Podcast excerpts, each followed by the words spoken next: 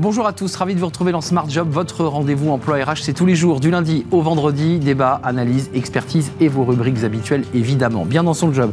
Aujourd'hui, le, digital utile pour les entrepreneurs, utile pour les TPE, et on en parle justement à travers eh une formation 100% gratuite euh, menée par l'entreprise Créactif. Et nous aurons son fondateur sur notre plateau, Mathieu Douchy le livre de Smart Job, le management euh, vu à travers quelqu'un de passionné de sport et de rugby. Le management est un sport collectif, édition Gérézo, et on aura son auteur Grégory Malherbe, PDG de Noratel, auteur de ce livre. Il nous parlera de très loin, vous découvrirez le pays d'où il nous parle dans quelques instants. Et puis le cercle RH, le cercle des experts, euh, pour balayer l'actualité aujourd'hui, les mesures euh, sociales retoquées par le Conseil constitutionnel avec ce débat des retraites et ce bras de fer. On parlera du chômage qui pourrait repartir à la hausse selon une étude Indeed, et puis la hausse du SMIC à 2% annoncée par Elisabeth Borne, avec un débat en toile de fond sur le pouvoir d'achat des Français euh, en ligne de mire, évidemment les, entreprises qui seront sous pression. Et puis fenêtre sur l'emploi, les bénéfices économiques des recrutements internes. Bah oui, c'est utile de recruter en interne. On en parlera avec Iman Benaoun, directrice générale d'Human Skills et fondatrice d'Ara Vati. Voilà le programme. Tout de suite, c'est bien dans son job.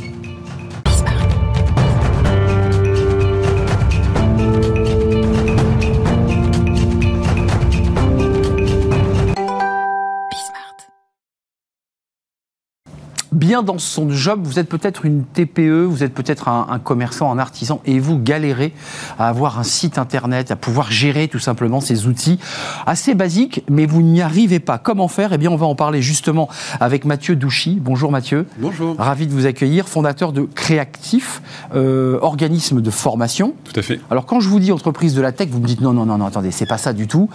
Comment vous vous définissez? Alors, on est un organisme de formation pour les entrepreneurs. Donc, euh, tech, euh, c'est un terme très start-up. Euh, comme nous, on est appliqué essentiellement à la TPE, évidemment, on ne parle pas trop de tech, puisque ce n'est pas le petit artisan qui va vous parler de tech, mais plutôt une start-up.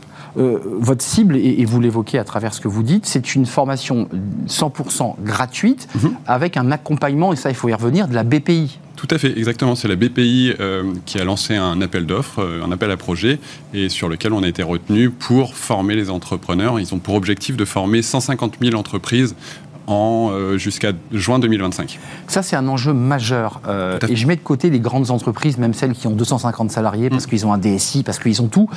L'artisan boulanger, globalement, eh bien, il a son apprenti, il a son ouvrier, il a sa femme à la caisse et il ne sait pas comment faire. C'est ça l'enjeu, c'est de l'accompagner et de le prendre par la main. C'est exactement ça. En fait, post-Covid, on s'est rendu compte que euh, il y avait des vraies problématiques dans beaucoup de petites entreprises, des indépendants, des freelances, des TPE, euh, et, donc c'est à ce moment-là que la BPI a pris en charge l'appel d'offres pour pouvoir développer la digitalisation des, TPE. J'ai choisi le boulanger, c'est peut-être pas le meilleur exemple, mais il y a beaucoup de TPE, d'artisans qui ont envie de faire connaître. C'est quoi l'enjeu économique? Parce que s'il y a eu un appel à projet que vous avez remporté, c'est qu'il y a un enjeu. C'est quoi l'enjeu au fond? Bah, L'enjeu, c'est que euh, on sait très bien qu'aujourd'hui une entreprise qui n'est pas en ligne, elle va avoir des difficultés pour euh, pour, pour avoir de la visibilité, elle peut avoir des, des difficultés pour recruter elle peut avoir des difficultés pour trouver des clients. Et on sait très bien qu'aujourd'hui, par exemple, avec les réseaux sociaux, on peut arriver à aller chercher euh, des clients, on peut gagner en visibilité. Et ça, c'est aujourd'hui très important concrètement le, contenu de ces formations Alors sans rentrer dans le détail, mais on voit bien que la demande principale, j'imagine, c'est créer-moi un site internet. Mhm. C'est ça la demande principale euh, Alors, on a toujours une demande assez forte sur la création de sites internet, mais aujourd'hui, la demande principale, elle est plus sur la, la gestion des réseaux, des réseaux sociaux. Bien sûr. Euh, puisque aujourd'hui, c'est presque fini les, les, sites. Tout à fait. Alors on en a toujours, hein, puisque une fois de plus, hein, euh, dans les TPE, il y a plein de personnes qui sont sur le front tous les jours et puis qui n'ont pas le temps de créer leur site internet. Et donc, euh, donc bah, ils prennent en compte ce, ce genre d'objectifs maintenant, mais avant c'était pas c'était pas quelque chose qui sur lequel ils s'étaient penchés. C'est vraiment intéressant l'évolution. Il, il, y a 10 ans, euh, mhm. Tout le monde voulait un site. là, vous étiez débordé de demandes. Les sites, aujourd'hui, on s'aperçoit que les gens n'y vont plus et qu'ils consomment principalement euh, le net sur leur téléphone. Donc, il faut leur proposer des outils adaptés. C'est bien cela. Tout à fait, exactement. Euh, comment vous faites? Parce que vos formateurs doivent s'adapter quand même. C'est pas si simple. Ils ont l'artisan. Alors, parfois, c'est en visio. C'est mhm. quoi? C'est en visio. C'est Tout est en visio. Hein. Tout à fait, exactement. Donc, on le prend par la main, on partage l'écran Exactement. Alors, c'est très concret. Hein. Depuis les premiers jours de Créatif, on s'est lancé en 2010 et moi, depuis le premier jour de Créatif, c'est des entrepreneurs au service d'autres entrepreneurs. Et donc avec un objectif de un minimum de théorie sur nos formations, un maximum de mise en pratique. Donc ça veut dire que si par exemple on parle réseaux sociaux, eh bien on va avoir la théorie très rapidement et très rapidement derrière, on met en pratique, on commence à faire des posts, on crée son compte, etc. etc. Euh, il y a les réseaux sociaux, c'est-à-dire les, gros réseaux Twitter, Facebook, Instagram, j'imagine que c'est très demandé. Instagram énormément. Euh, LinkedIn, Instagram. Et LinkedIn. C'est la demande la plus importante. Et puis il y a un autre enjeu qui, j'imagine, vous impacte aussi dans vos programmes de formation, c'est l'enjeu de la e-réputation. Oui. Euh, vous avez des entreprises qui disent, mais moi j'ai été sali par une mauvaise mm. critique, je vois bien que c'est une manipulation du voisin d'en face. Enfin, ça, c'est un sujet aussi qui impacte les TPE. Oui, tout à fait. Et c'est pour ça qu'on travaille aussi sur cet aspect. Euh, et, c'est relativement simple quand ça a été pris en amont. Parce qu'évidemment, si vous avez commencé à collecter un petit peu, par exemple, les avis de vos clients, euh, le problème, c'est que quand vous avez un client qui n'est pas satisfait, il va, il va vouloir se faire entendre. Mmh. Plus que les autres. Plus que les autres. Et donc, si vous vous avez pas pris les devants, et eh ben en fait, ce qu'on va, ce qu'on va voir de votre entreprise, c'est uniquement ça. ça. Et c'est dommage quand même, parce que alors que si ça avait été pensé un tout petit peu en amont, eh bien, au final, il n'y aurait aucun problème. Un mot sur le processus de la durée de formation. Vous, c'est une durée, j'imagine, qui n'est pas illimitée. Non, tout à fait. Euh, il a le droit à combien de, de, visio euh, euh, tutoriels avec un, formateur? Alors, ça a changé dernièrement, mais on va jusqu'à trois modules de formation. De trois heures Qui durent 10 heures chacun. D'accord. Donc, 10 heures chacun, ça veut dire découpé. J'imagine que l'artisan reste pas 10 heures devant l'écran. Non, non, tout à fait. Donc, on le découpe. Et à la fin, il y a quand même la promesse de. D'un objectif opérationnel concret. Euh, ce qu'il faut savoir, c'est que nous, à 81%, les personnes en fin de formation ont délivré euh, l'objectif opérationnel, c'est-à-dire le site internet si c'est un site internet, le réseau euh, euh, est paramétré si c'est un réseau social, etc. etc. C'est passionnant, donc ça vous, ça vous, oblige en amont à avoir un diagnostic extrêmement fin de la demande de votre client, parce que sinon vous passez 10 heures à essayer de comprendre ce qu'il veut. Exactement. Déjà, on est obligé de faire des groupes de niveau très, très précis pour pouvoir orienter et puis pour, pouvoir mettre les personnes avec le même niveau dans le même groupe. Et puis, euh, et puis après, on avance, on avance vite, hein, parce que atteindre l'objectif, c'est pas simple. On entend bien que le formateur a combien de...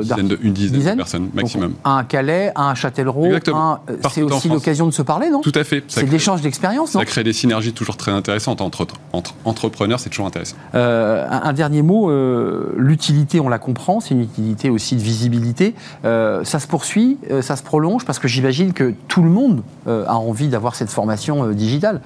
Alors, à la base, ce dispositif devait s'arrêter en décembre 2025. Il a déjà été prolongé jusqu'à juin 2026 puis on verra. Enfin, ça, je ne suis pas dans les petits papiers, euh, donc c'est pas à nous de décider, mais, euh, mais c'est tout à fait possible que ça soit, ça, aille plus loin. Après, il y a dans tous les cas toujours la possibilité de se former, notamment avec le CPF, même si bon, même si le CPF est un peu plus contraignant. c'est ça. Euh, en effet. Merci Mathieu Douchy d'être venu nous rendre visite avec ses formations très adaptées, très concrètes, euh, bah, du concret. C'est ce que veut l'artisan. Il veut qu'au bout, il ait euh, son réseau social et il sache comment se déplacer sur Insta. Exactement. Il n'a pas le temps à perdre, l'entrepreneur. en général, il a très peu de temps à consacrer. Et puis, il passe souvent ses week-ends à faire la compta, puisqu'on n'a pas évoqué ce sujet, mais il y a aussi quand même des questions sur la compta. Tout à fait. Hein, essayer de me mettre un logiciel qui fonctionne et qui ne me fasse pas perdre de temps.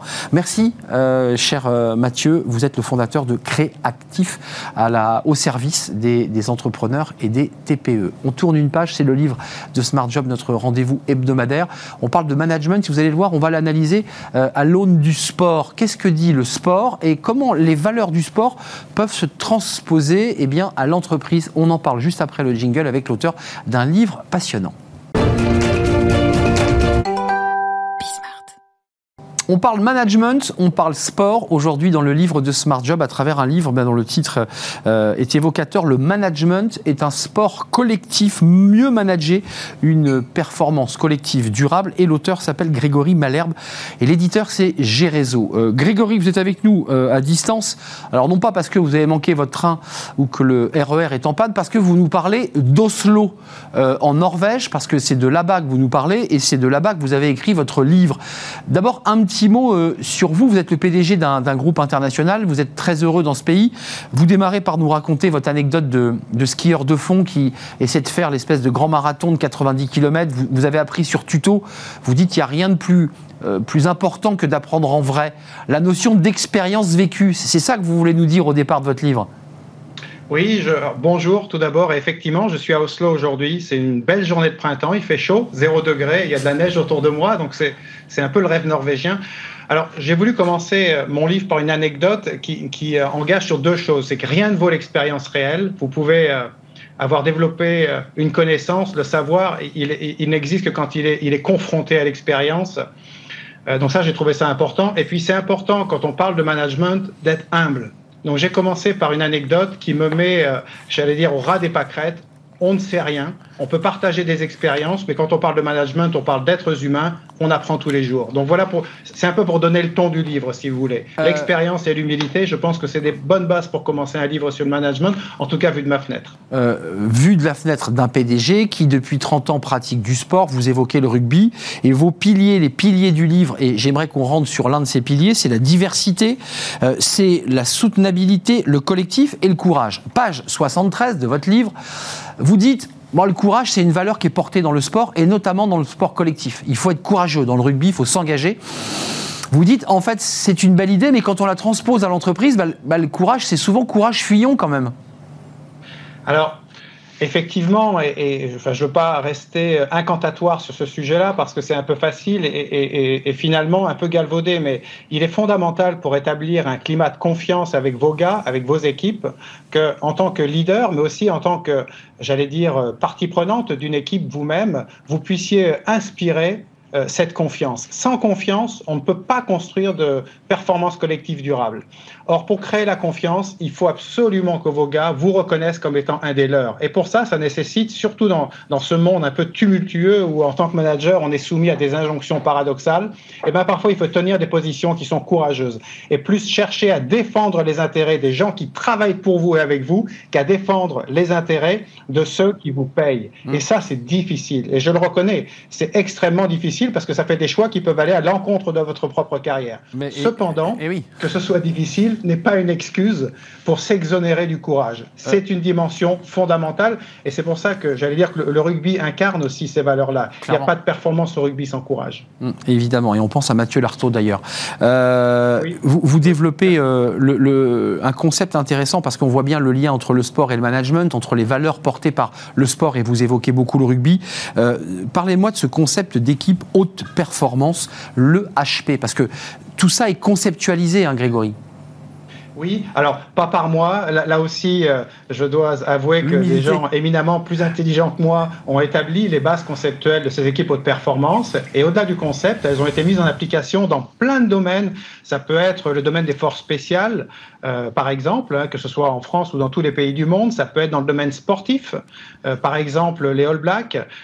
donc, en fait, ce concept d'équipe haute performance, sur quoi s'appuie-t-il? Il s'appuie sur quelque chose d'assez fondamental qui a été produit par les sciences sociales, c'est qu'un individu, pour pouvoir performer et s'identifier, il a trois besoins fondamentaux de base. Et ceci est universel et ne change pas au fil du temps. Il a un besoin d'inclusion, d'appartenance, il a besoin de sentir qu'il appartient à un projet plus grand que lui. Deuxièmement, il a un besoin de contrôle ou un besoin de sentiment d'utilité. Il a besoin de sentir sa capacité à impacter. Et le troisième, c'est un besoin d'affection, parce qu'en fait, on est des êtres éminemment affectifs. Donc, euh, ces trois besoins fondamentaux, lorsqu'on essaye de, dire, alors, qu'est-ce qu'on pourrait construire autour de ça? Eh bien, c'est de là qu'est éclos le concept des équipes haute performance qui ont été mises en application. Là aussi, le sujet, c'est le collectif, l'équipe Hein, avant l'individu, ou en tout cas pour transcender l'individu. Effectivement, on, voit bien évidemment les enjeux dans le sport, et en particulier, vous évoquiez les forces spéciales, l'idée que c'est une mission collective, chacun a son rôle individuel, mais chacun est dans une équipe pour aller au bout d'une mission. Un, mot, euh, c'est un clin d'œil, mais votre livre est, vraiment très intéressant, très documenté, et apporte quand même une vision sur vos valeurs, finalement, à travers vous, c'est à travers ce livre, c'est de vous dont vous parlez. Euh, vous parlez d'humilité. Est-ce que vous pensez, vous, euh, être un PDG exemplaire par rapport aux valeurs que vous développez dans ce livre? Alors, je pense que j'ai une idée claire de à quoi ressemble la perfection et ça, c'est un peu ma tragédie, puisque je me rends compte que j'en suis bien trop loin. Donc, euh, et je le dis sans flagornerie absolument. Donc, euh, euh, par contre, je pense que j'ai tellement travaillé dans des environnements divers, dans différents pays, que petit à petit, j'ai réussi à construire une idée de à quoi ressemble l'excellence dans le domaine managérial. Hmm. Maintenant, la réalité, c'est que je suis un être, un être humain comme les autres, et même si tous les jours je cherche à faire un peu mieux, je suis bien loin de ce modèle auquel j'aspire. Hmm. Cependant, là je reviens toujours, c'est pas parce que c'est difficile qu'on s'exonère du fait d'essayer. Donc tous les jours, j'essaye euh, bah, personnellement de mettre en œuvre ce que je revendique d'une certaine manière. Vous avez raison dans mon livre, bah euh, mais mais euh, je demande du feedback tous les jours à mes collaborateurs parce qu'en fait, si vous voulez, l'excellence, c'est pas juste une option je suis payé pour être excellent. Il y a des milliers de salariés et leurs familles dans le monde qui comptent sur le fait que je fasse mon travail correctement et que mon équipe de, direction fasse son travail correctement. Hmm. Donc euh, l'excellence, c'est pas une option, c'est un dû. Je dois ça à l'équipe. Et pour ça, je dois être capable d'écouter, alors souvent des choses pas très agréables, mais ce qu'il y a, c'est que je le prends comme un cadeau. C'est très intéressant ce que vous dites, Grégory, parce que vous portez en vous euh, la, notion d'infini de, l'être humain et, finalement de on tend vers, mais on n'atteint jamais euh, ce désir de, perfection. Et, on voit chez vous une très grande éthique. Et pour clore, vous avez choisi d'écrire ce livre au féminin. Ça, c'est original. Là aussi, vous nous dites quelque chose. Et au féminin, dans les postes les plus élevés. Le message est clair.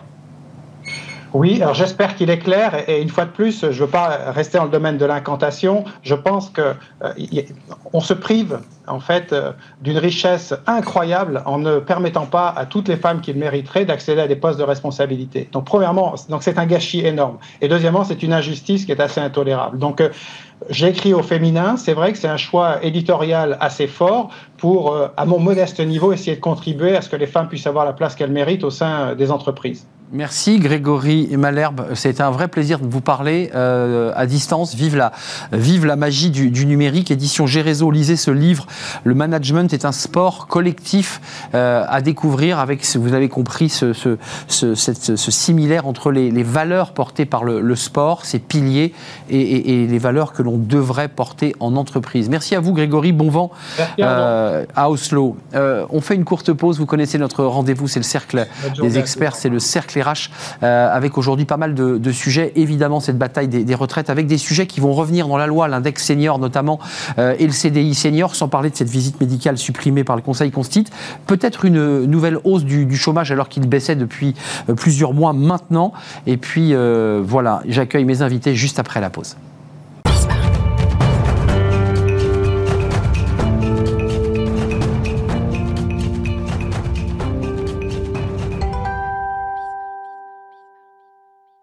Le cercle RH, le cercle des experts, comme chaque semaine pour balayer l'actualité, évidemment les, retraites. Euh, on reviendra sur euh, ce qui a été supprimé par le Conseil Constit avec l'index senior, le CDI senior et la visite médicale qui évidemment fait grincer des dents. Mais le gouvernement devrait annoncer la semaine prochaine eh bien, de nouvelles mesures, de nouvelles propositions parce que eh bien, la question du travail, des conditions de travail, de la pénibilité, eh bien, le président Macron a décidé eh qu'il fallait s'atteler à tous ces, sujets. On parlera du chômage selon une étude Indine qui pourrait euh, remonter. Et puis on, on parlera parlera euh, d'un autre sujet sur ce fameux euh, CDI un peu particulier dont on vous expliquera le, la, technique, c'est multi-remplacement, c'est-à-dire qu'on peut avoir plusieurs, euh, plusieurs postes. On y reviendra avec mes invités. Olivia Copin, ravie de vous accueillir, fondatrice du cabinet Juste Business, enseignante au, au CELSA, ravie. France Delamarre, ravie de vous accueillir, vous êtes une nouvelle experte, ravie de, de vous accueillir sur le plateau, responsable de SIA Institute, qui est le centre de formation, l'organisme de formation de SIA Partners. Exactement. Je dis pas de bêtises. C'est pas. Bon, c'est un bon début. Jean-Christophe Sibéras, bonjour. Euh, vous êtes le CEO et le cofondateur de New Bridges et euh, DRH. Euh, dans le public, dans le privé, avec un regard évidemment sur ces questions de ressources humaines et de rapport au travail. Commençons par, c'est un peu loin, mais ça a des effets aujourd'hui dans le discours et l'allocution du président Macron. Est-ce que vous avez le sentiment, tous les trois, qu'il il a, il essaie en tout cas d'enjamber euh, le, débat et, les tensions autour des retraites pour euh, se projeter sur des sujets autour du travail. Et les syndicats lui répondent, vous avez remarqué, mais il fallait commencer par parler de ces sujets pour parler des retraites. Mm. Est-ce que c'est comme ça que vous voyez les choses?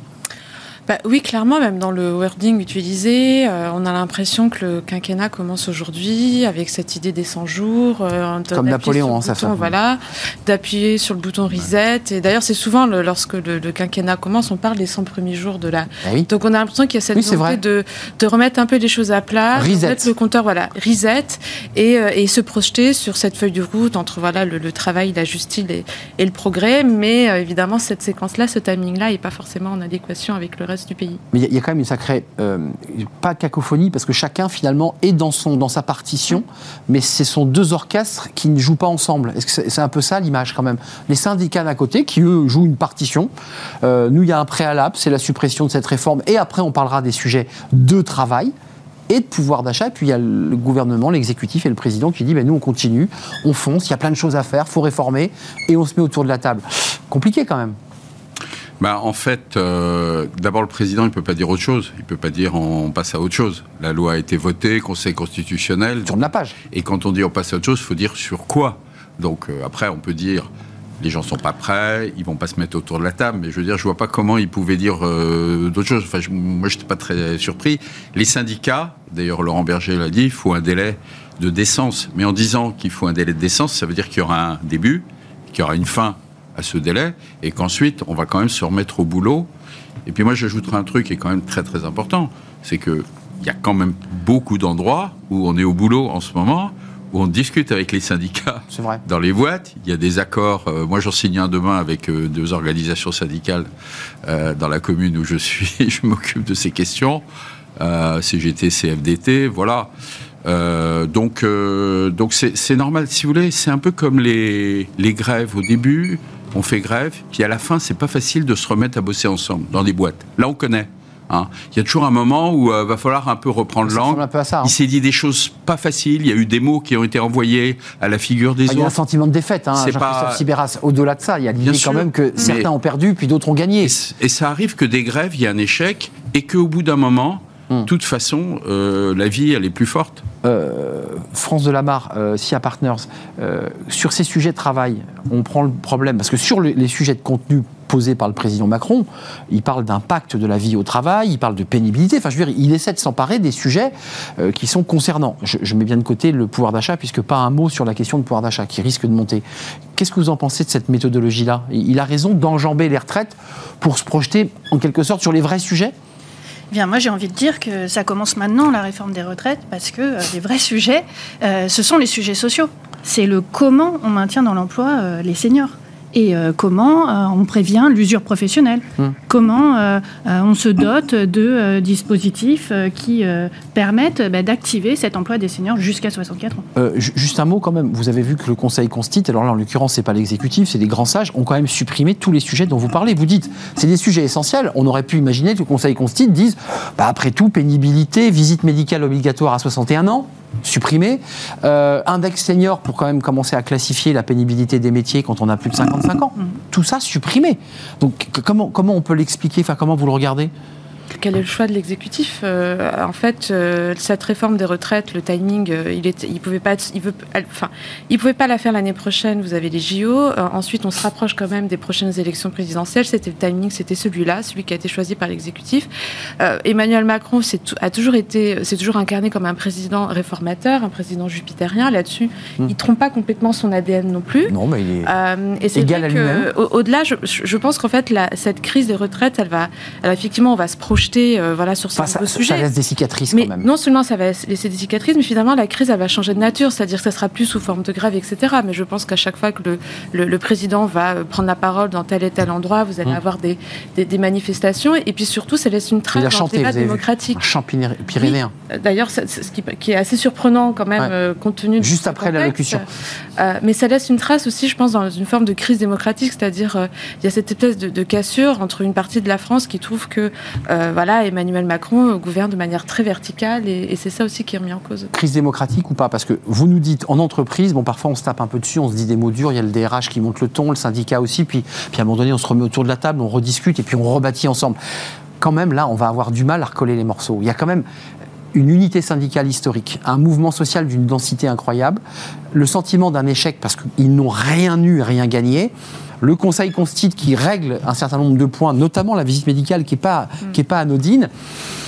C'est quand même compliqué ensuite de se remettre autour de la table avec franchise, avec sincérité, en essayant de construire. Non, je ne sais pas. Enfin, Jean-Christophe. mais ce qui se passe, c'est que si vous ne vous mettez pas autour de la table, je parle du côté des syndicats, le Macron, il avancera euh, quand même. ça. Et le train va continuer à rouler. Il l'a montré. Donc en réalité, euh, eux qui ont tant réclamé d'être autour de la table, d'être en amont, hmm. en anticipation, piégés, quoi. ça va être difficile de dire.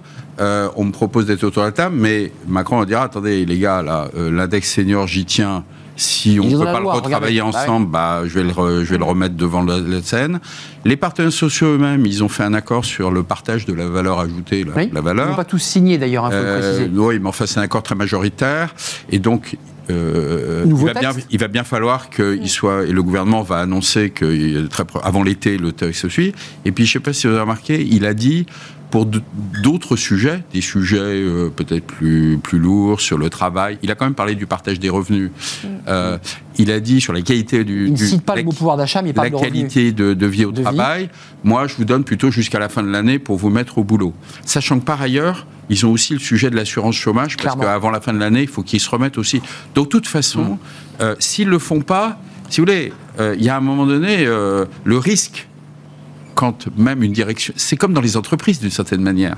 L'employeur vous dit à certaines fois, soit on trouve, soit on se met autour de la table et on arrive à un accord, soit de toute façon, moi, il faut que je dirige la boîte, donc je décide. Je, je donc, du coup, ça pousse à la négociation. mais donc, donc, vous soutenez plutôt, Jean-Christophe, sans vous ranger dans une petite boîte, mais vous soutenez plutôt la stratégie d'Emmanuel Macron, si je vous entends bien. Vous dites, après tout, il va continuer à accélérer et les syndicats vont rester sur le quai.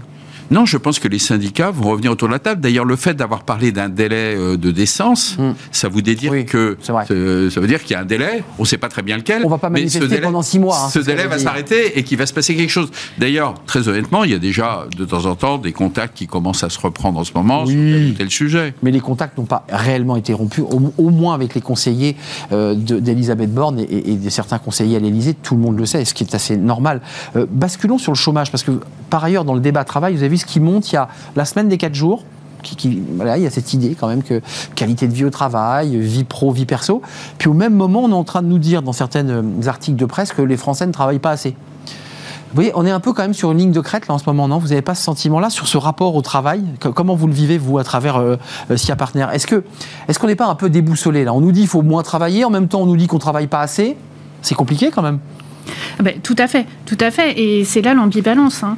Et puis quand on regarde les, chiffres du chômage, effectivement, on sent que ça décroît, on sent que euh, ben, on se rapproche, on espère se rapprocher du plein emploi, mais quand même avec des difficultés conjoncturelles qui laissent à penser qu'on n'y est pas encore tout à fait. 7.2, c'est stable? Exactement, stable. mais, mais ça ne baisse pas ça ne baisse pas. Et on peut aussi sentir, hein, si on regarde euh, la géopolitique, si on regarde la conjoncture, si on regarde, etc., on peut sentir quand même des signes annonciateurs euh, d'une certaine reprise euh, du chômage. Je voudrais juste utiliser ce chiffre Indeed.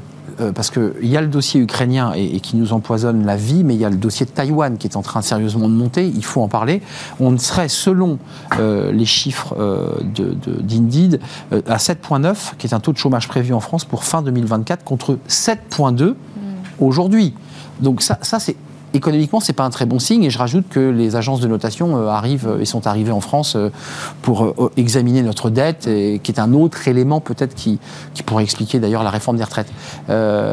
Comment vous le regardez ce, ce, chiffre? Parce que on nous annonce un plein emploi à 5,5 et là on n'y va pas. Hein. on va dans l'autre sens. Hein. Bah, c'est sûr qu'on voit bien aujourd'hui que le président de la République peut pas tout, même s'il a parlé de ces chiffres du chômage lors de son allocution, puisqu'il y, y, a une guerre psychologique qui s'est mise en place aussi depuis depuis le Covid, c'est-à-dire un contexte psychologique qui est pas quand même favorable à l'emploi. Euh, vous l'avez dit, donc les, problèmes sur la scène internationale. Et donc tout ça, eh bien, ça, va, ça vient de rajouter de l'insécurité mmh. à un marché qui est déjà fragile. Un climat qui n'est pas, qui est pas sain. Et effectivement, le, je ne pense pas qu'il y ait un marché du travail. Le marché du travail aujourd'hui, il est très contrasté. Vous avez des secteurs euh, qui sont très attractifs, qui marchent bien et qui captent euh, voilà, une, une, population très, très éduquée, très instruite. Où là, effectivement, il y a cette volonté d'avoir un autre rapport au travail. Donc on va parler de la semaine de 4 jours. Et puis vous avez des secteurs qui sont complètement sinistrés, qui ont du mal à attirer les talents, qui ont du mal à, embaucher. Et là, effectivement, c'est compliqué. Donc il y a vraiment des réalités différentes. Je dirais qu'on a une justice à plusieurs vitesses, on a une éducation à plusieurs vitesses, on a hmm. aussi un marché du travail. le président a annoncé des embauches hein, pour euh, les embauches dans la justice, qui est l'enfant pauvre. Euh, un chiffre quand même sur les créations et destructions d'emplois en France. 2021, 879 000, évidemment c'est le Covid. 2022, 432 000 et moins 19 000, moins 69 000 en 2024, qui vient un peu matiner ces chiffres chiffres du. Qu'est-ce que vous en pensez, Jean-Christophe Sibéras, sur ces indicateurs qui ne sont pas si bons que cela? C'est-à-dire qu'on nous avait, et Elisabeth Borne sur ce plateau, ministre du Travail, nous avait dit qu'ils iraient dans un temps rapide au plein emploi 5,5. Là, on n'y est pas. Alors, d'abord, l'objectif plein emploi de, Macron, c'est pour la fin du quinquennat. Hein. donc, ça nous amène à 2027. C'est un peu le sparadrap, attention, attention les fameux 5. Ouais. franchement, euh, je ne sais pas comment on fait pour dire en 2024 il y aura plus de 19 000 ou moins 19 000. Euh, à mon avis, j'attends de voir. Je suis d'accord. Deuxièmement, la Chine n'a pas redonné tout sa potentiel de, croissance et de redémarrage parce qu'on a vécu quand même avec une Chine un peu voilà. Donc le redémarrage de la Chine avec son effet d'entraînement sur les économies occidentales, il va être euh, très significatif même si on ne retrouvera peut-être pas les 10 ou 12% qu'on a connus pendant 10 ans. Donc moi, je serais rudement prudent. Après, il y a quand même des réformes en France hein, qui peuvent avoir des effets sur le chômage. Par exemple, la réduction des droits en matière mmh. d'assurance chômage. La fameuse réforme. Qui, qui, va produire des effets, mais pas maintenant, puisque mmh. ça ne produit des effets que pour ceux qui sont rentrés au chômage au 1er février. C'est vrai. Donc le temps que. Voilà. Donc de toute façon, si ce qui est dit est vrai, c'est-à-dire. Ça poussera, quand on se rapproche de, du terme euh, des durées d'assurance chômage, comme on l'a vu dans les, dans les analyses académiques au Canada. Donc effectivement, il y a un effet sur des, des acceptations de reprise d'emploi. On va plus vite à prendre un emploi. Plus, plus facile parce qu'on se rapproche de la limite. Mais encore faut-il arriver un peu au terme, parce que c'est à ce moment-là qu'on voit les on effets. On n'a pas de recul. Euh, donc il faudra voir. Et également, le, malgré tout, la retraite, euh, ce décalage de retraite, bah, ça produit ce qu'on appelle l'effet horizon, c'est-à-dire les gens restent plus longtemps. Ça, c'est ce qu'on a très bien vu après la réforme de 2010 combiné avec la réduction des droits au chômage, dont profitaient pas mal des gens avant leur retraite. Donc, si vous voulez, tout ça, c'est aussi des mécanismes qui seront à l'œuvre en France. Euh, on va voir arriver. Il nous reste peu de temps, mais il y, a le SMIC. Je voulais juste pas qu'on se quitte sans l'augmentation du SMIC, parce qu'on parle beaucoup d'emploi, de, salaire. J'évoquais le fait que le président Macron avait parlé de tout en lançant les grands piliers de réforme, sauf de, ce sujet de pouvoir d'achat. SMIC euh, qui augmente d'un peu plus de 2%, mais il avait déjà augmenté, ce qui fera une augmentation de 6%, me semble-t-il, un peu plus de 6%, mmh. presque 7%. Euh, mais il y a quand même un débat sur le pouvoir d'achat, lui aussi, qui semble être plus grave encore que lorsqu'on voit les chiffres de l'inflation alimentaire, plus grave encore que le débat des retraites. Mmh. Est-ce que vous avez ce sentiment que c'est aussi un peu une deuxième bombe qui risque d'exploser? Ah bah, Tout à fait, tout à fait. Et c'est même le sujet numéro un dans la tête des Français. Hein. et on le voit avec l'augmentation des prix de l'alimentaire, on le voit évidemment avec euh, des difficultés de consommation, on le voit sur tous les indicateurs. Donc moi je pense que après cet effet d'halo sur euh, la réforme des retraites, va revenir le vrai sujet qui est le pouvoir d'achat et euh, cette revalorisation du SMIC est en un sens une bonne nouvelle, mais est-ce que ça suffira? SMIC et autres salaires. Parce que mm. les NAO terminés, les entreprises sont re de nouveau sous pression en disant mais le compte n'y est pas. Plus de 15% d'augmentation dans l'alimentaire, euh, mm. l'inflation euh, classique progresse. Qu'est-ce qu'on fait? Parce qu'il y a le débat sur la TVA, il y a plusieurs choses sur la table. Non, mais c'est le, sujet du pouvoir d'achat, c'est un sujet qui est vraiment euh, explosif euh, d'un point de vue social, puisque déjà, euh, il touche beaucoup de, il touche tout le monde, c'est-à-dire pas que les, pas que les, foyers précaires, et du coup, c'est vraiment un, quelque chose qui vient accentuer encore plus les inégalités. Et, et ça, du coup, je pense que ça va être très difficile pour le gouvernement d'arriver à trouver des réponses à la hauteur de l'enjeu, puisque on, on, avait ce débat tout à l'heure. En fait, aujourd'hui, on est quand même dans une économie, que ce soit pour le chômage ou d'autres choses, on est quand même dans une économie interconnectée. Donc euh, les décisions qui se prennent en Chine aujourd'hui ont un impact mm. euh, dans notre vie de tous les jours. Et ça, quand on est déjà dans un débat de crise de souveraineté où en fait les Français, euh, voilà, on, confond la délégation avec la confiscation du pouvoir. On l'a vu pendant le, débat des retraites, c'est quelque chose qui mmh, souvent. Mais on l'entend d'ailleurs. C'est quelque chose qui va être très très compliqué. À là, faire de la pédagogie là-dessus, c'est vraiment, je, sais du quoi. Bruno Le Maire explique qu'il ne faut pas toucher à la TVA, bah, de toute façon, parce que ça sera les industriels qui, au final, continueront à faire augmenter les prix. On aura un effet mmh. euh, finalement un peu boule de neige de, de l'inflation et qu'on ne réglera pas le sujet comme ça. Il y a une solution ou pas? Où on laisse continuer monter les prix avec des Français qui ont un peu de mal à faire les courses, des produits d'hygiène, j'ai vu que ça avait baissé euh, en, volume. Enfin, il y a un vrai sujet quand même là. La, solution, c'est peut-être de gagner la guerre euh, en Ukraine. Enfin, il faut quand même se rappeler que euh, ah l'inflation, mais l'inflation, c'est quand même à la base, l'inflation qu'on vit aujourd'hui, c'est quand même énergétique à la base. Bah, c'est quand même l'impact de ce qui se passe, de la crise qu'on vit sur le plan international. Donc, je il y, a quand même, c'est parti de là. Non, ce que je pense, c'est que les, ça gagnons la guerre. depuis le Covid, il, y a un phénomène tout à fait euh, nouveau en France, c'est qu'il y a des pertes de pouvoir d'achat euh, très significatives. Clairement. Euh, parce que les entreprises n'ont pas suivi l'inflation dans les NAO. On voit, il y a, il y a un point. en moyenne? Il y a un point de perte de pouvoir d'achat, un point, deux points par an. Et l'année Covid, il y a eu pas mal d'entreprises qui ont serré les boulons, qui n'ont pas forcément fait un rattrapage l'année suivante. Donc là, en fait, on a un effet cumulatif 2020, 2021, 2022 et 2023 parce qu'aujourd'hui, euh, et je pense qu'il y a de la marge en fait pour les entreprises pour, de, pour lâcher du lest. Là, pour le coup, le sujet, il n'est pas le, le, SMIC donne un indicateur, mais après le reste, c'est une discussion dans les salaires, boîtes. Bien sûr. Je pense qu'il y a des marges. Pourquoi? Parce que quand vous maîtrisez les salaires, c'est un enjeu de compétitivité. Mais il se trouve que fort heureusement, la France, en inflation, on est plutôt moins. Hum. Euh, voilà. Donc, je pense qu'on a une capacité, sans dégrader trop notre compétitivité, parce que tous les autres pays autour de nôtre connaissent tous des crises de pouvoir d'achat, et avec des taux d'inflation qui sont supérieurs aux nôtres. Donc, pour une fois qu'on est plutôt le bon élève en matière euh, d'inflation, je pense que Hum. les entreprises ont des marges de manœuvre. Sauf dans l'alimentaire, parce qu'on on distingue bien les deux chiffres, 5,7 je crois pour l'inflation euh, générale, mais plus de 15% dans l'alimentaire, qui est quand même un poste essentiel puisqu'on mange tous les jours. Vous en pensez quoi de cette question de... Il y a des solutions sur la table pour euh, régler ce problème? Parce que c'est très abrasif comme sujet. Alors, il y a des solutions et, euh, et effectivement, la revalorisation des salaires, euh, et pas que la revalorisation du SMIC, c'est déjà une solution. Euh, et il faut encore pour les entreprises qu'elles puissent se permettre de revaloriser les salaires. Moi j'entends qu'il y a un peu de gras, non? Hmm. Un petit peu de gras aujourd'hui, est-ce qu'il y en aura demain? C'est ça. Merci à vous trois. Il ne faut pas que les salaires soient une variable d'ajustement. En entreprise, elles ont pris des factures énergétiques, un certain nombre Colossal. énorme. Et du coup, par voie de conséquence, elles se sont dit qu'est-ce qui reste pour les salaires? Mais attention, justement, quand on raisonne avec les salaires variables d'ajustement, parce qu'on profite quand même euh, d'un faible pouvoir syndical, parce qu'il ne faut quand même pas comprendre qu'un million de personnes dans la rue égale grosse pression Non. syndicale dans les entreprises. On est d'accord. C'est pas comme ça que ça marche. Même s'ils ont remonté un tout petit peu en, en- en se, en, en- en- en- voilà, en, en ayant de l'adhésion, pour le dire un peu cash. Comme dirait euh, Laurent on en est Berger, loin. on est content de les avoir, mais est-ce qu'ils resteront? Ouais, plus de 27 000 hein, pour euh, la CFDT, il faut le préciser. Donc ça, ça a voilà, donné envie à certains salariés de bah, reprendre une carte dans un syndicat. Avec une petite moue Jean-Christophe Sibéras, que je remercie. Euh, New Bridges, euh, vous êtes le CEO et cofondateur de New Bridges. Merci d'être venu nous rendre visite. Olivia Copin, Juste Business et enseignante au, CELSA. Merci d'être venu. Puis merci à France Delamare, euh, SIA Partners Institute, l'organisme, la formation de SIA Partners. Merci à vous trois. On tourne une page et on s'intéresse au recrutement dans Fenêtre sur l'emploi avec l'idée eh de recruter d'abord en interne au lieu d'aller chasser à l'extérieur. Ben, regardez un peu les forces vives que vous avez dans votre entreprise. On en parle juste après. Et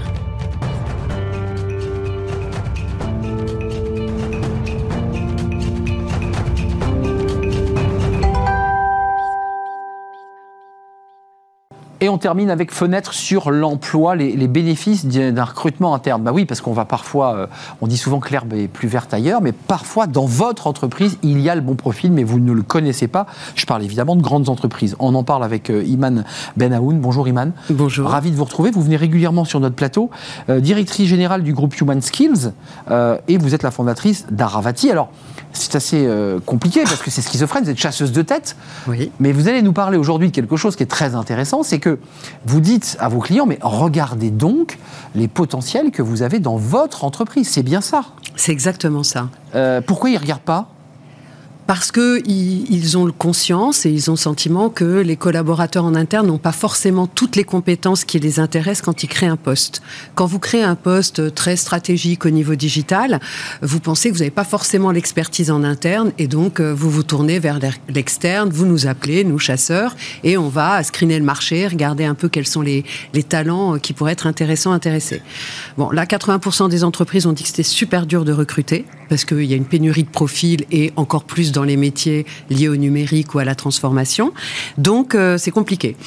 Moi, je leur dis, mais regardez en interne des gens qui connaissent l'entreprise, qui sont attachés à l'entreprise, ont des compétences, et puis on va les aider à monter en compétences et, et les aider à, euh, à occuper ces nouveaux postes. Étude Gartner 2022, 20 à 50% de coûts en moins pour un recrutement en interne par rapport à un recrutement en externe. Alors, j'ai pas envie de dire que vous êtes en train de tuer le marché des chasseurs de tête qui sont en train de s'arracher les cheveux euh, ou de sortir le fusil, mais, mais euh, l'idée c'est que l'entreprise, sur le plan économique, elle fait des économies quand elle va chercher un talent qu'elle va faire progresser. Bien sûr. Non seulement elle va faire des économies, mais en plus, euh, elle va envoyer un message extrêmement positif en interne euh, sur la capacité de l'entreprise à investir sur ses collaborateurs, à développer leur employabilité, à accompagner le développement de leur carrière. Donc ça, c'est un premier bénéfice.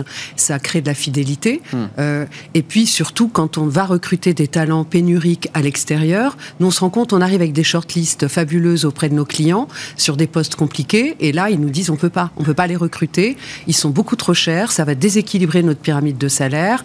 On va avoir euh, une problématique d'équité interne. Donc on ne peut pas. Ils arrivent Donc, trop. euh, voilà. Ben, ils sont euh, la, la pénurie fait que les, les Ils marchés, vendent cher. voilà.